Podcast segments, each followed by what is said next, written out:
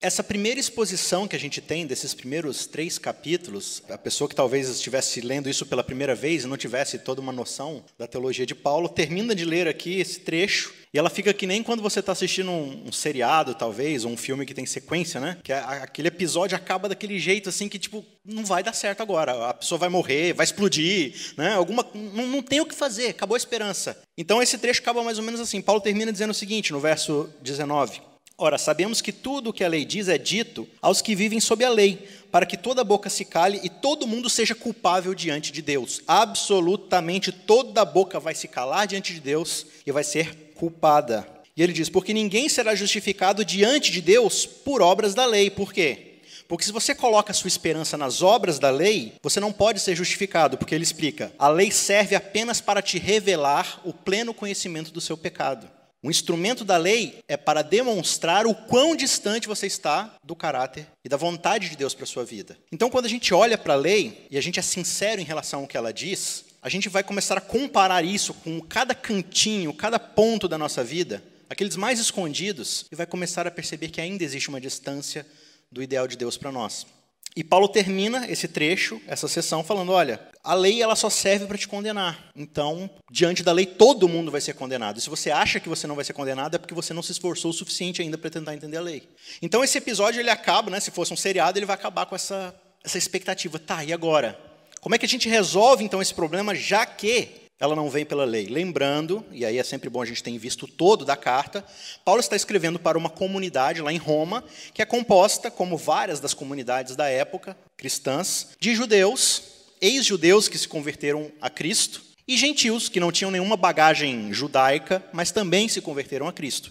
Existia sempre aquela briguinha, não, porque os gentios nunca guardaram a lei, nunca fizeram nada, nós, judeus, sim, a gente tem toda uma bagagem, toda uma tradição religiosa que a gente sempre cumpriu. A gente só está se voltando a Cristo agora porque Ele é o Messias, então a gente é meio que o fluxo natural da, da nossa disposição, da nossa performance, é continuar aqui. Mas os gentios, não, os gentios tem uma distância longa para percorrer ainda há esses gentios, né? Como muitas vezes nas nossas comunidades a gente, às vezes não de forma proposital, não de forma clara, mas às vezes involuntariamente, imperceptivelmente a gente divide a nossa comunidade na nossa mente entre os cristãos da classe A, aqueles cristãos, né, que vão à igreja sempre, que devolvem o dízimo assim, tudo certinho e tal, que são bastante piedosos.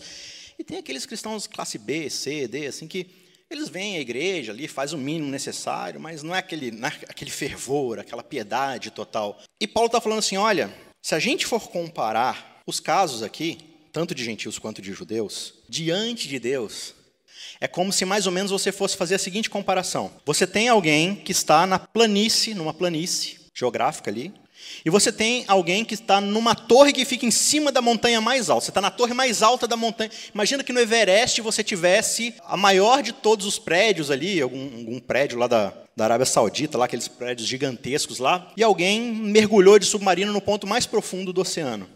Se você for comparar essas duas pessoas, quem está mais perto do Sol? Você pode até falar que é o cara do Everest, mas na prática faz alguma diferença? Porque quando você coloca em perspectiva a distância que se está do objetivo, essa distância ela é ínfima quando você compara um com o outro. Paulo está falando assim: olha, vocês judeus acham que têm mais justiça, que vocês têm mais condição de serem justificados por Deus, por causa do passado religioso de vocês, mas é muito pelo contrário, porque toda essa bagagem de lei que vocês têm testemunha contra vocês e não a favor. É esse o argumento que ele vem conduzindo o tempo todo. capítulo 1 ele diz: olha, a ira de Deus se acende contra todos aqueles que pervertem a vontade de Deus que suprimem a verdade sobre quem Deus é e o que ele deseja para a humanidade. Então todos os homens são indesculpáveis.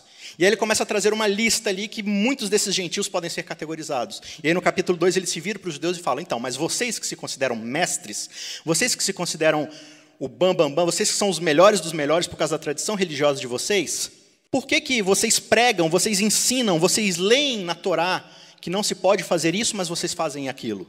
Publicamente vocês condenam pecados que secretamente vocês acariciam. Então, do que adianta? E ele diz: olha, o simplesmente conhecer, falar, recitar a lei não justifica ninguém. Se isso não é demonstrado na prática, não tem valor algum.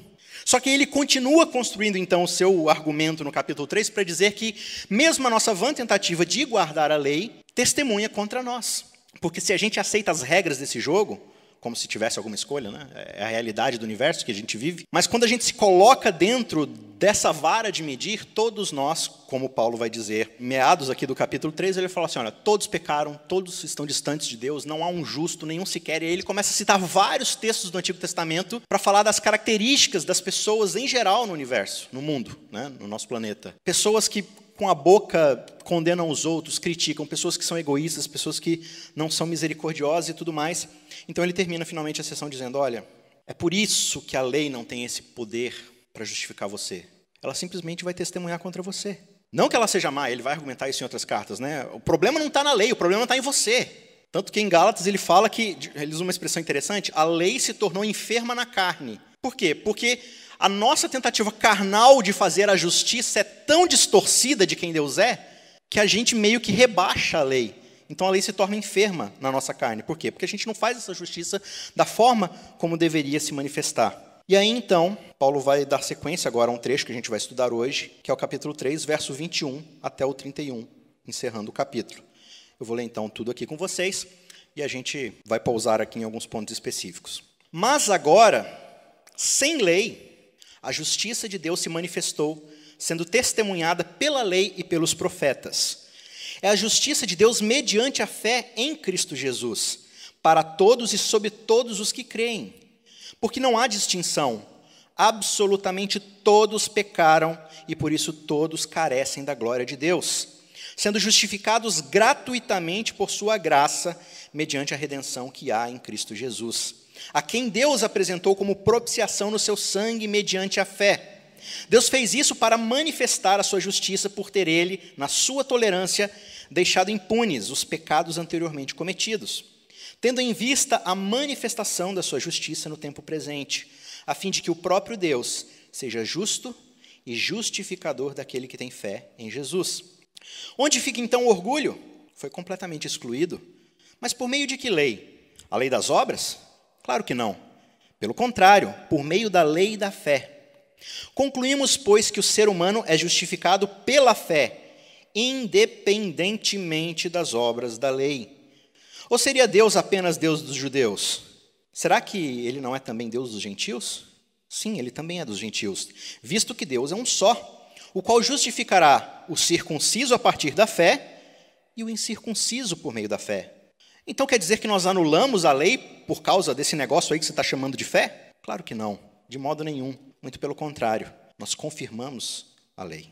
O verso que está guiando aqui a nossa exposição, nessa série que a gente está fazendo, são os versos 16 e 17 do capítulo 1. Não me envergonhe do evangelho, porque ele é o poder de Deus para a salvação de todo aquele que crê, primeiro do judeu e também do grego.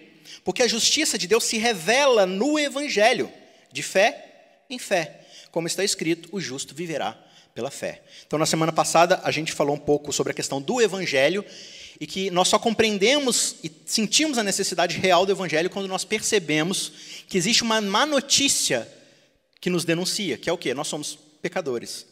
Então, Paulo inicia a explicação do evangelho constatando para nós, como eu dei esse pequeno resumo antes da oração, de que todos carecem da redenção que há em Cristo, porque todos pecaram. Então hoje a gente vai dar sequência a esse verso que estrutura aqui uh, a própria disposição da carta de Paulo, nesse trecho, o poder de Deus para a salvação de todo aquele que crê. Então, esse é o trecho que a gente vai ver agora, que é o verso 21 até o verso 31.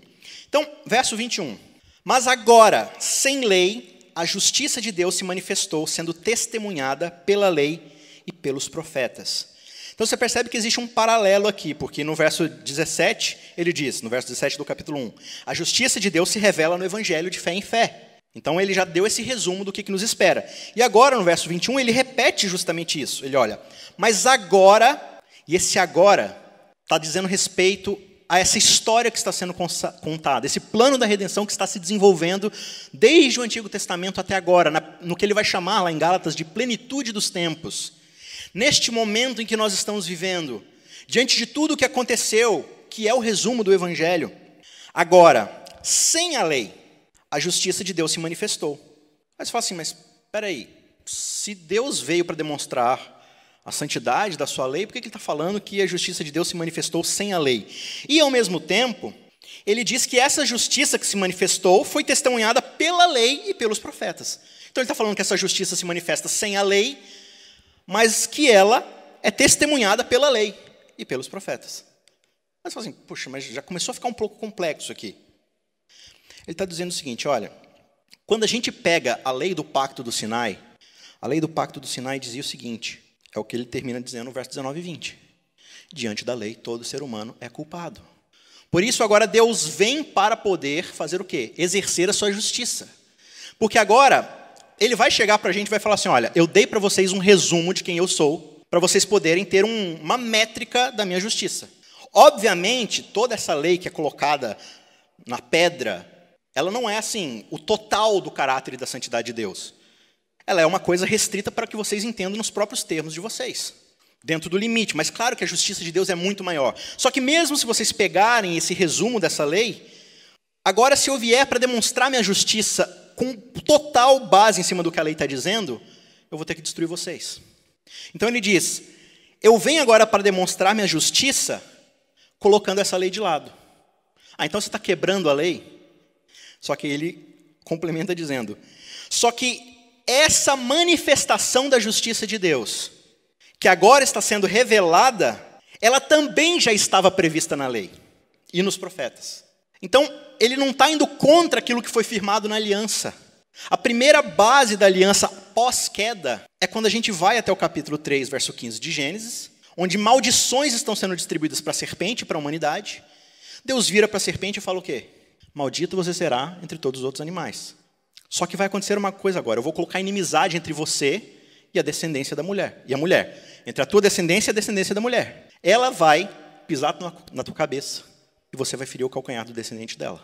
Então ali você já tem algo que está sendo declarado que vai dar base a todo o processo que agora vai se montar cada vez mais nessa amplitude do que a gente chama de pacto da aliança, que vai, né, talvez ter o seu momento mais apoteótico ali no Sinai, na entrega da lei. Então essa lei vem para demonstrar a ausência da nossa justiça perante Deus, mas esta mesma lei já dava testemunho tanto nos escritos de Moisés quanto nos escritos de profetas do Antigo Testamento. Você vai ler Isaías, você tem o servo. Você vai ter Ezequiel, você vai ter o filho do homem. Também em Daniel, né, o príncipe, aquele que viria para resolver os problemas. Todos esses profetas, eles dão testemunho de que alguém viria para resolver esse problema. Só que o que vai acontecendo é que Israel vai cada vez mais se fechando dentro de si mesmo, cada vez mais no espírito de exclusivismo, e perde de vista o seu propósito de anunciar essa esperança.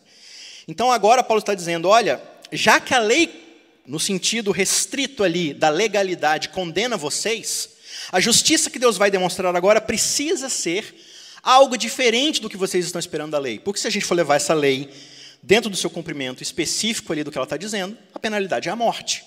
Mas ao mesmo tempo eu vou cumprir essa lei, porque essa manifestação da minha justiça foi testemunhada desde sempre. E a chave aqui disso está nessa palavra, manifestação.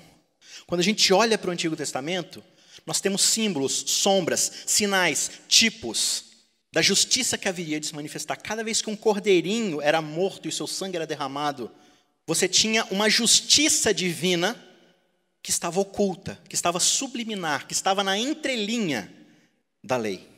A alma que pecar, essa morrerá. Mas aí algum ser inocente morre. Isso não está simplesmente no Sinai, no santuário. Isso já começa quando? Lá em Gênesis 3. Quando um cordeiro é morto, um animal é morto, para que as peles sirvam de cobertura da nudez do ser humano que agora está com vergonha e, que, e se afastando de Deus. O que Paulo está dizendo é que agora, e é o que ele chama lá em Galatas de plenitude dos tempos, neste momento que nós estamos vivendo, essa justiça que já estava escondida ali, nas sombras, através desses símbolos, se manifesta agora em toda a sua glória. E aí você começa a ler o Evangelho de João, e João começa dizendo que no princípio ele era o Verbo, e o Verbo que está tudo a existência, o Verbo que cria tudo. E aí você chega no verso 14 e ele diz: E o Verbo se fez carne e habitou entre nós. E por causa que o Verbo se fez carne e habitou entre nós, nós fomos capazes de ver o quê? A sua glória. E essa glória que nós vimos é a glória de quem? Do Pai. Essa é a manifestação da justiça de Deus, Cristo. E aí no verso 22 ele dá a sequência dessa explicação, dessa manifestação da justiça de Deus, dizendo: essa justiça manifesta para nós, ela ocorre mediante a fé em Jesus Cristo. Pronto, respondeu agora o que ele estava fazendo, essa, esse mistériozinho para poder dizer. O que, que é a manifestação dessa justiça? É Jesus Cristo. Ele é a manifestação do caráter do Pai. Quem me vê a mim, vê ao Pai. Ah, Senhor, mostra o Pai para gente. Vocês estão há tanto tempo comigo e ainda não entenderam que aquilo que eu faço é o que o Pai faz. Eu sou uma exata representação de quem Ele é. Relembrando ali para os discípulos, olha, se você for lá para Gênesis 1, você vai perceber que o ser humano deveria ser a exata imagem de Deus. Quem vê o homem vê a Deus. Mas o ser humano fez o que com essa imagem? Rejeitou. Tentando demonstrar a sua própria grandeza, fazer o seu próprio nome, como a gente vê lá no episódio da Torre de Babel.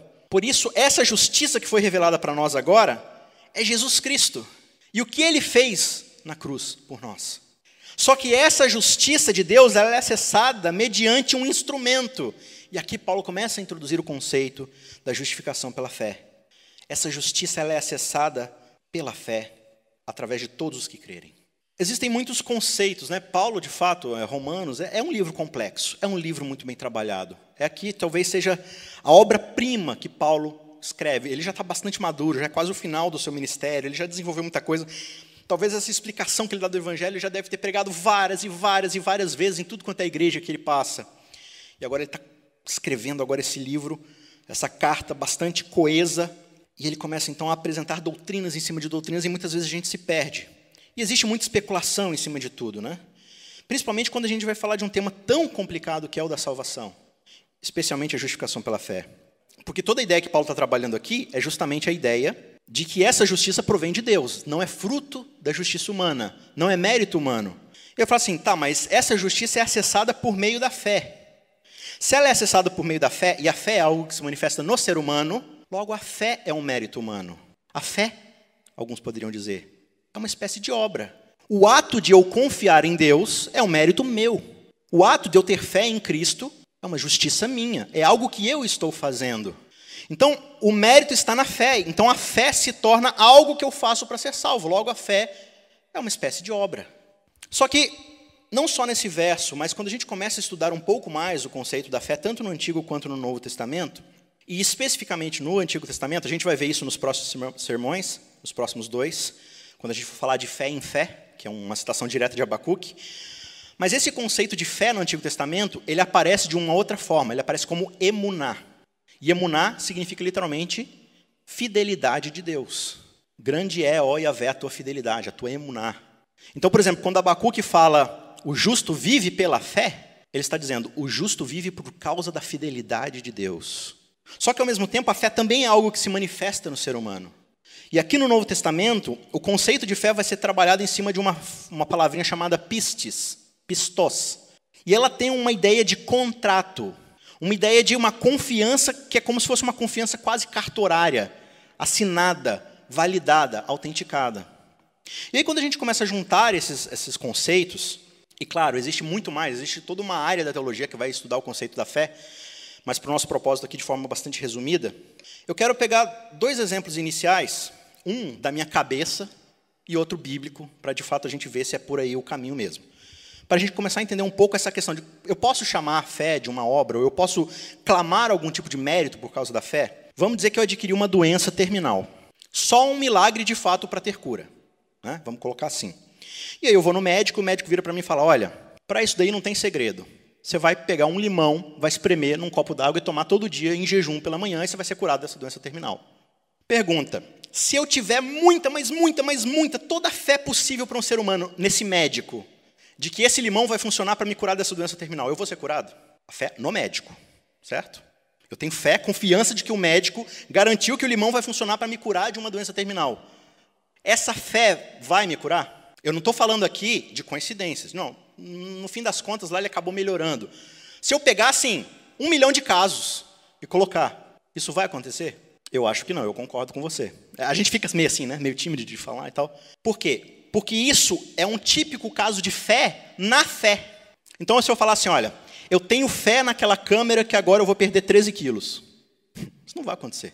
Por mais que eu. Né? Eu não estou falando de um caso, gente, assim, de tipo assim, não, eu tenho fé, e aí Cristo olha para essa fé e me cura. Eu não estou falando disso. Eu estou falando que minha fé está no médico e no que ele disse sobre o limão. Mas beleza, vamos dizer que esse exemplo está um pouco inadequado. Vou pegar agora um exemplo bíblico de fato, teológico. Toda a Bíblia vai dizer que nós precisamos ter fé em quê? No sacrifício de Cristo.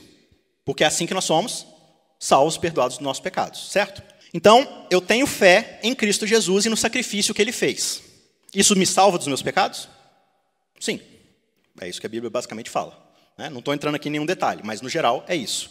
Se eu tenho fé que Jesus morreu por mim, eu sou salvo dos meus pecados. Ponto. Se por um acaso essa história de que Jesus morreu e ressuscitou é mentira, Jesus era um homem normal, assim como eu e você, morreu naquela cruz, e como ele era igual a mim e a você, ele não ressuscitou. Pergunta: se eu tiver fé no sacrifício dele, nesta condição, eu sou salvo dos meus pecados? Sim ou não? Vocês ainda estão na dúvida? Sim ou não? Mas eu tenho fé, eu tenho muita fé nesse sacrifício. Paulo vai dizer o seguinte lá em Coríntios 15: Se Cristo não ressuscitou, a nossa fé é vã, e ainda estáis mortos em vossos pecados. Veja, se o valor não está na fé, mas naquilo que garante o resultado da minha fé, então a fé não tem mérito. Se eu pego um contrato e assino um contrato, o que garante a validade desse contrato é a disposição das partes do contrato, bem como a condição das partes do contrato em cumpri-lo. Se o valor de um contrato está na condição e na disposição das partes em cumpri-lo, não importa se ele é assinado em cartório, não importa se é um fio de bigode, se é um aperto de mão ou se é um acordo verbal, ou se está escrito num guardanapo. O que dá validade a um contrato é a disposição das partes e a condição das partes de cumpri-lo. Ah, mas o documento tem validade, porque ele foi validado em cartório. Ok, tudo bem, o documento tem validade. Se uma pessoa está te devendo um milhão em contrato e ela não tem um milhão para te pagar, qual a validade desse contrato? Não, ele é válido, mas ele vai ser cumprido? Porque a pessoa não tem condição de cumprir. Logo, o contrato por si mesmo, ele é só uma representação de algo que está sendo firmado. Ah, mas nesse caso ele vai ser preso. Sim, é verdade. Ainda assim o contrato não vai ser cumprido. Não, pelo menos, da forma como se foi acordado desde o início. Então, a ideia dessa coisa do pistes, desse contrato, é a confiança não no contrato. Nós não temos fé no contrato que foi firmado, nós temos fé em quem fez esse contrato conosco. A validade da fé é tão boa quanto o objeto da validade da promessa. O ser que dá garantia da promessa. É como se eu tivesse uma dívida milionária para pagar e eu tenho um cartão de crédito. Esse cartão de crédito está zerado.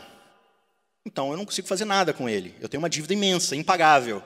E aí aparece um credor bilionário para mim e fala assim: depositei dinheiro no seu cartão mais do que suficiente para quitar todas as suas dívidas. Aí eu saio por aí quitando todas as minhas dívidas. Eu posso virar para alguém e dizer: eu paguei minhas dívidas? Mas eu paguei com o meu cartão. Foi o meu cartão que eu usei. O crédito estava nele. Mas não faz sentido, por quê? Porque esse crédito só vale tanto quanto o credor do crédito. Então, qualquer exemplo que a gente pegar dentro desse sentido, né, talvez um outro exemplo, né, eu estou lá no deserto, morrendo de sede, quase desidratado, e aí eu só tenho uma canequinha. Essa caneca é capaz de me hidratar? Óbvio que não. Ela é só uma caneca. Mas se aparece alguém com um caminhão pipa e fala, estende a canequinha, eu posso clamar algum tipo de mérito por ter a caneca? É o fato de eu ter a caneca que me mata, que mata a minha sede, que me hidrata? Ou foi alguém que apareceu com um caminhão pipa e me ofereceu água? Ah, mas eu que estendi o braço. Ok. Porque se você não estendesse, você morria de sede no deserto. Mas você não pode clamar mérito. A gente confunde um pouco esse conceito, porque na nossa cabeça, assim, qualquer tipo de ação é obra. Portanto, qualquer tipo de ação já é alguma coisa. Não, a questão de obras da lei ou qualquer tipo de coisa relacionada a isso é a questão do mérito. E não de um gasto de energia ou de uma disposição da nossa parte.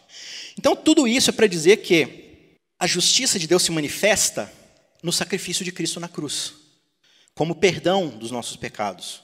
É obviamente que ela é acessada por um instrumento chamado fé. Só que Paulo vai, não diz em momento algum que nós somos salvos pela fé. Tem esse verso na Bíblia? Somos salvos pela fé? Não. Nós somos salvos pela graça, mediante a fé, através de um instrumento chamado fé. Portanto, não faz sentido eu dizer que a fé é uma manifestação das minhas obras. Talvez o contrário seja verdade, com certeza. As minhas obras são manifestação da minha fé. Aí é uma outra história. Porque aí, pegando esse exemplo, por exemplo, da moringuinha d'água, né, da canequinha de água. Deus vira para Noé e fala assim: Noé, constrói um barco e entra dentro desse barco que eu vou te salvar da inundação, do dilúvio que vai vir. Moisés vai lá e constrói a arca, mas na hora de entrar ele não entra. A fé dele não se manifestou em obras. Portanto, não adiantou de nada, foi uma fé inoperante. Mas ele pode clamar algum tipo de mérito por ter entrado na arca? Ele só vai ficar vivo para contar a história, mas não tem mérito. Né? Então, essa que é a ideia da fé. Por mais que a fé se manifeste em obras, ela não é em si mesma uma obra. Paulo está falando assim: olha, Deus manifestou a sua justiça através de Cristo Jesus. E essa justiça, esse perdão, essa graça, esse favor imerecido é acessado por meio da fé, mediante a fé. E ele diz que essa justiça está disponível para todos aqueles que exercem essa fé. E aí ele encerra o verso 22 dizendo: Porque não há distinção. Absolutamente todos pecaram e por isso todos carecem da glória de Deus. O judeu não tem nenhuma prerrogativa sobre o gentil, por causa de ter a lei, por causa de ter uma tradição religiosa. E o que acontece na história dos judeus, que a gente percebe claramente, é que eles justamente fizeram essa confusão. Eles confundiram propósito com finalidade. Eles confundiram o chamado missiológico deles de pregar dessa mensagem que a lei já dizia e acharam que por terem essa lei, que por terem esse patrimônio religioso, isso já os qualificava diante de Deus. Paulo então ele reafirma o que ele já falou nos versos anteriores: nenhum ser humano pode ser considerado justo diante de Deus. E ele diz: o ser humano, absolutamente todos, caíram, pecaram e por isso carecem da glória de Deus. E aqui, de novo, essa expressão edênica. Nós possuíamos a glória de Deus, porque nós éramos um espelho. Nós fomos criados como um espelho da glória de Deus. A ideia do ser humano, a ideia de Deus para o ser humano era: você vai se multiplicar por toda a terra, através de um amor relacional. E se você vai se multiplicar, e você é a imagem de Deus, portador da glória divina, você vai se multiplicar pela terra e você vai espalhar pela terra um monte de imagenzinhas da glória de Deus. Um monte de imagenzinha da glória de Deus correndo pelo jardim, tudo quanto é canto do, do, planeta. Então a glória de Deus vai encher toda a terra e toda a terra vai ser igual ao jardim. Aí o ser humano fala assim: não, mas eu não quero ser um espelho, eu quero ser um farol. Eu quero ser eu mesmo a fonte da glória. E o que sobrou para a gente, a gente vê em todo o Antigo Testamento, foi trevas. Por isso que João começa o seu evangelho dizendo: a luz brilha no meio das trevas. Porque de fato a verdadeira glória se manifestou. Portanto, todos os seres humanos, nenhum por si mesmo consegue espontaneamente gerar glória. A nossa glória é vã, é fumaça, é neblina, é pó.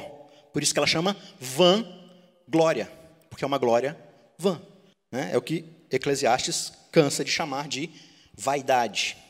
Então, no verso 24, ele fala: todas essas pessoas que carecem da glória de Deus são justificados gratuitamente por sua graça, mediante a redenção que há em Cristo Jesus. E é bem interessante porque Paulo é propositalmente redundante aqui. Somos justificados gratuitamente pela graça. É de graça grátis. É de graça sem pagar nada. Mas por que você repetiu o conceito? É para frisar mesmo. Vem completamente da justiça divina.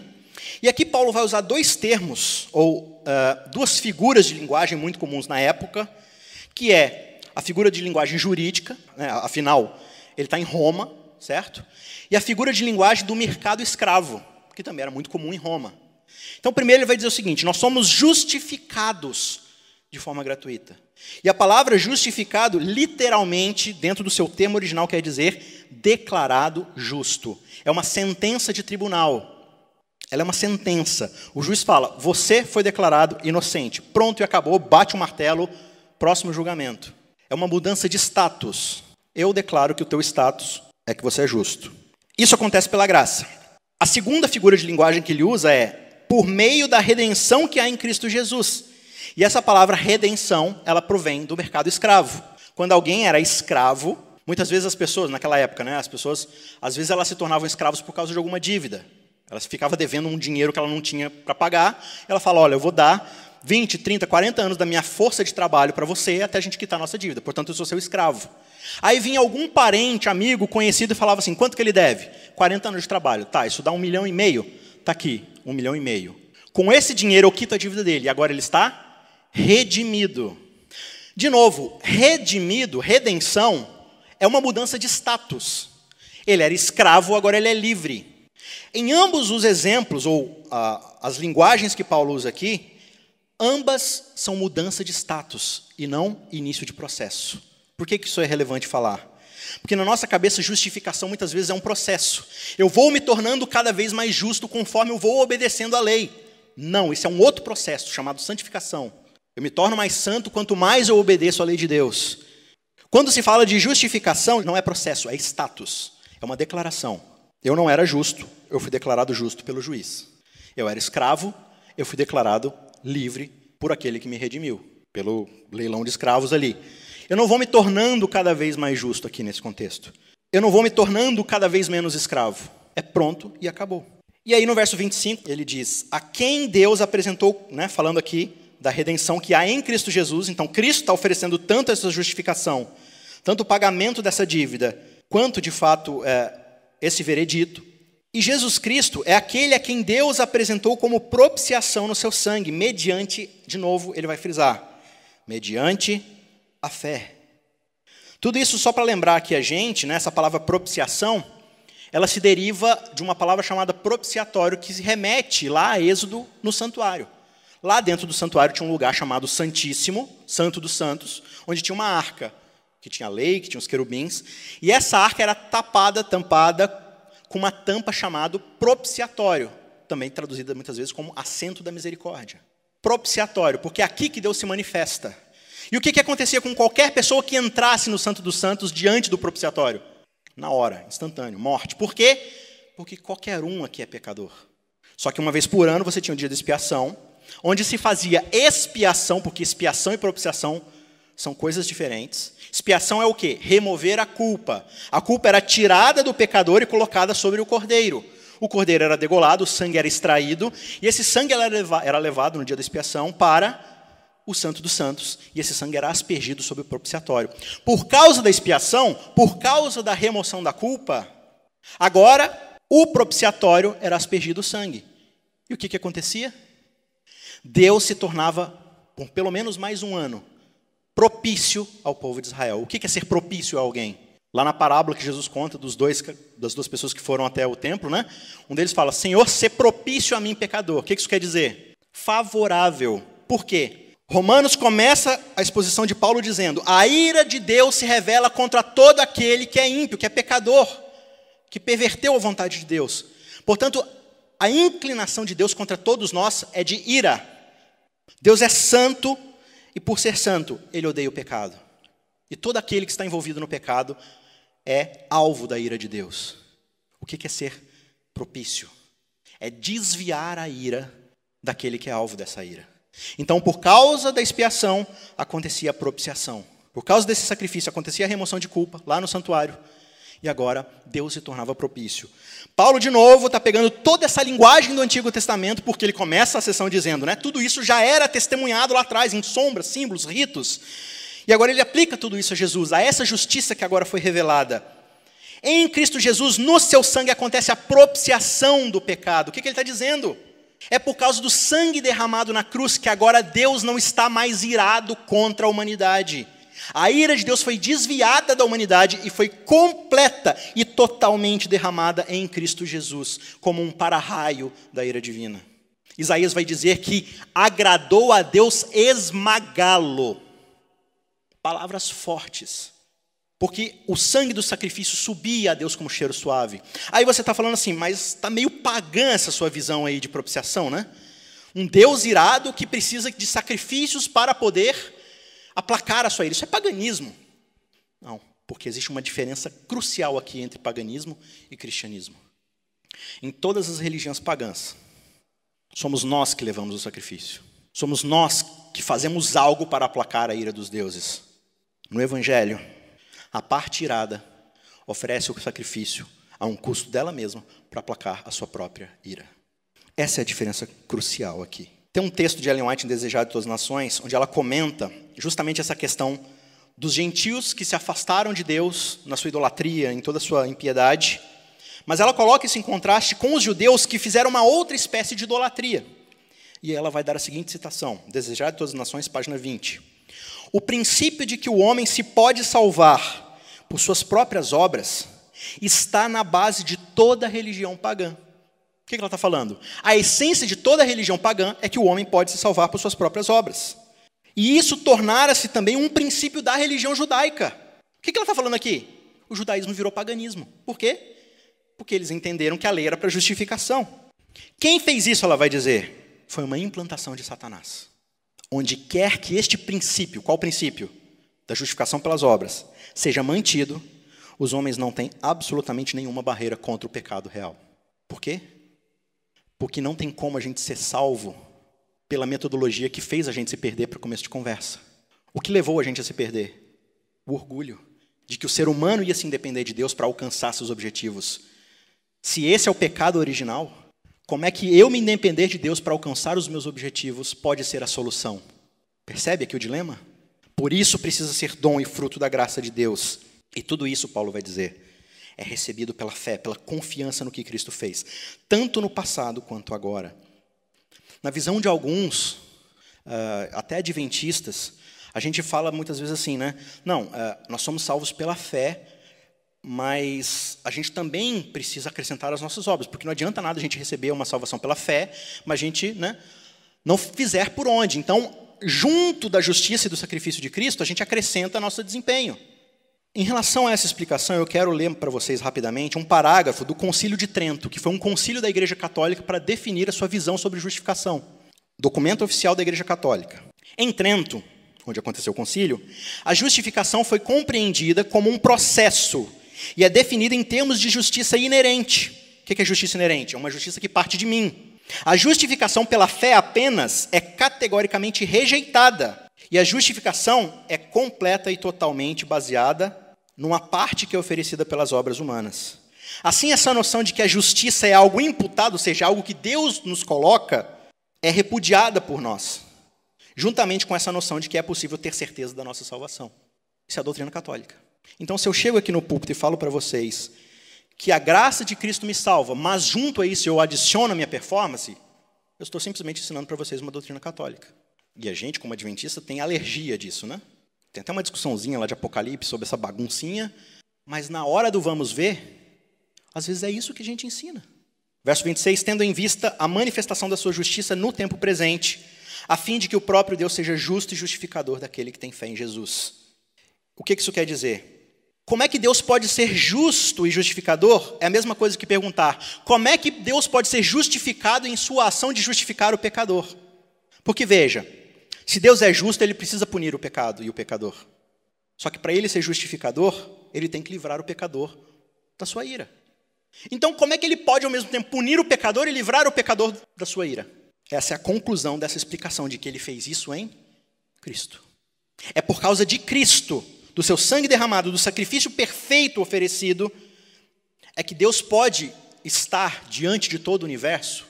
Não que ele precisasse prestar contas, mas a qualquer pessoa, qualquer ser criado em qualquer canto da galáxia, do cosmos, do infinito, se alguém chegar para Deus e falar assim: com que direito você justificou o Isaac? Com o direito do meu filho que morreu na cruz. Se Deus é justo, ele precisa punir o pecado, porque se Deus não se ira contra o pecado, contra aquilo que destrói a sua boa criação, ele não é justo. Mas se não for ele mesmo que ofereça o sacrifício para aplacar essa ira, então ele não é justificador mas por causa de Cristo. Ele é justo e justificador daquele que tem fé em Jesus. E aí, os últimos versos agora, ele conclui esse pensamento dizendo o seguinte: Onde fica então o orgulho no meio dessa história toda? O orgulho foi completamente excluído. Mas ele foi excluído por meio de qual lei? A lei das obras? Não, porque a lei das obras justamente provoca no ser humano o orgulho. Fui eu que consegui, eu contribuí, eu fiz parte desse processo. Pelo contrário, o orgulho é excluído por meio da lei da fé. E aí a gente precisa entender que foi o orgulho que introduziu o pecado na humanidade. E não começou no Éden. O orgulho começa no céu, com um ser perfeito que achou que por causa da sua perfeição ele tinha direito a ser algo mais do que ele foi criado para ser. Lúcifer era perfeito, perfeito era nos teus caminhos, tu brilhavas, andavas nos meus santuários, não é isso que Isaías, Ezequiel vai falar? Até que se achou algo no teu coração. E esse algo se chama orgulho. Ele achou que ser um ser criado para cumprir o propósito de Deus era menos do que ele merecia por causa do seu desempenho. Ele queria o lugar do próprio Deus. Isso é orgulho. Novamente, a irmã White diz o seguinte, em Testemunho para Ministros 456. Ninguém a não ser Deus pode subjugar o orgulho do coração humano. Não nos podemos salvar a nós mesmos, não podemos nos regenerar. Nas cortes celestiais não se entoará o cântico, a mim mesmo, que amei a mim mesmo, e me lavei a mim mesmo, e me redimi a mim mesmo, a mim seja a glória, a mim seja a honra, a bênção e o louvor. Mas é justamente esta nota de cântico que predomina no tom de muitos que confessam ser cristãos. Eles não sabem o significado de ser manso e humilde de coração, e não querem saber, mesmo que puderem evitar. Todo o evangelho se resume em aprender de Cristo, sua mansidão e sua humildade. E ela conclui dizendo: O que, portanto, é justificação pela fé? É a obra de Deus de pegar toda a glória do homem e jogar no pó, e fazer pelo homem aquilo que ele por si mesmo não pode fazer. Portanto, irmãos, a gente não tem que pedir perdão só pelas coisas erradas que a gente fez. Nós também precisamos pedir perdão pelas coisas certas que nós fizemos, pelos interesses e objetivos errados. Toda vez que eu busco justiça para ser justificado, estou atentando contra o Criador. Estou traindo o sacrifício de Cristo. Ah, então não tem que se buscar justiça? Calma. Concluímos, pois, então ele diz, que o ser humano é justificado pela fé independentemente das obras da lei. A justificação é pela fé. Mais um comentário dela, curto. Quando o pecador arrependido, contrito diante de Deus, consegue discernir o que foi feito em Cristo em seu favor, e ele aceita essa expiação como sua única esperança, tanto nesta vida quanto na vida futura, seus pecados são perdoados. O nome disso é justificação pela fé. O que é justificação pela fé? É aceitar Cristo como nossa única esperança, tanto agora, olhando para o passado, porque muitas vezes a gente fala isso, né? Não, a graça e o perdão de Deus apaga o meu passado, mas daqui para frente é comigo. Daqui para frente eu preciso me virar. Senão eu anulo a graça. Ela diz: é a nossa única esperança, tanto agora quanto no futuro. E se ela está falando dos próximos dias ou lá no céu, tanto faz para mim, dá no mesmo. Talvez para toda a eternidade será a minha única esperança. Anulamos então a lei por meio da fé? Então, é aquela velha pergunta que muito adventista velho de igreja vai fazer. Então, essas papinhas aí de evangelho, de justificação pela fé, anula a lei. Por quê? Porque aí não precisa obedecer, é simplesmente aceitar. Então nós anulamos, Paulo, a lei por meio da fé? E ele vai dizer categoricamente: de modo nenhum. Pelo contrário, nós justamente confirmamos a lei. Por quê? Porque qualquer tentativa humana de guardar a lei para, frisa-se para, ser salvo, enfraquece a lei. Sabe por quê? Porque a gente começa a diminuir e relativizar a santidade e a profundidade da lei. Porque se eu preciso me encaixar no cumprimento da lei, eu começo a fazer vista grossa para certos pecados. E eu começo a enxergar só aquilo que eu já consegui alcançar. E eu vou rebaixando a lei, rebaixando a lei, rebaixando a lei. Agora a lei não é mais uma coisa propositiva, né, como amar ao próximo como a mim mesmo. A lei é simplesmente coisas que eu não devo fazer. Então, se eu não vou no cinema, se eu não como carne de porco, e se eu não trabalho no sábado e nem bebo bebida alcoólica, nem fumo, e vou na igreja e devolvo meu dízimo, isso já é ser justo. Obviamente, eu estou exagerando, mas é muitas vezes a nossa perspectiva. Mas quando nós temos fé no sacrifício de Cristo, isso traz junto com essa fé toda a compreensão de que nós estamos sendo salvos por causa do nosso pecado. Isso faz com que nós reconheçamos a gravidade do nosso pecado. Por quê? Por causa do tamanho da santidade da lei. Então a gente reconhece que a nossa quebra da lei foi algo grave, tão grave que o próprio Deus teve que pagar com a sua vida. Se isso não é exaltar a lei, eu não sei o que é exaltar a lei. Então, se eu coloco isso em perspectiva e olho, Deus morreu porque eu não fui capaz de guardar essa lei. Qual é a minha postura daqui para frente? Eu preciso levar e tratar a lei com santidade, com honra, exaltar a lei de Deus.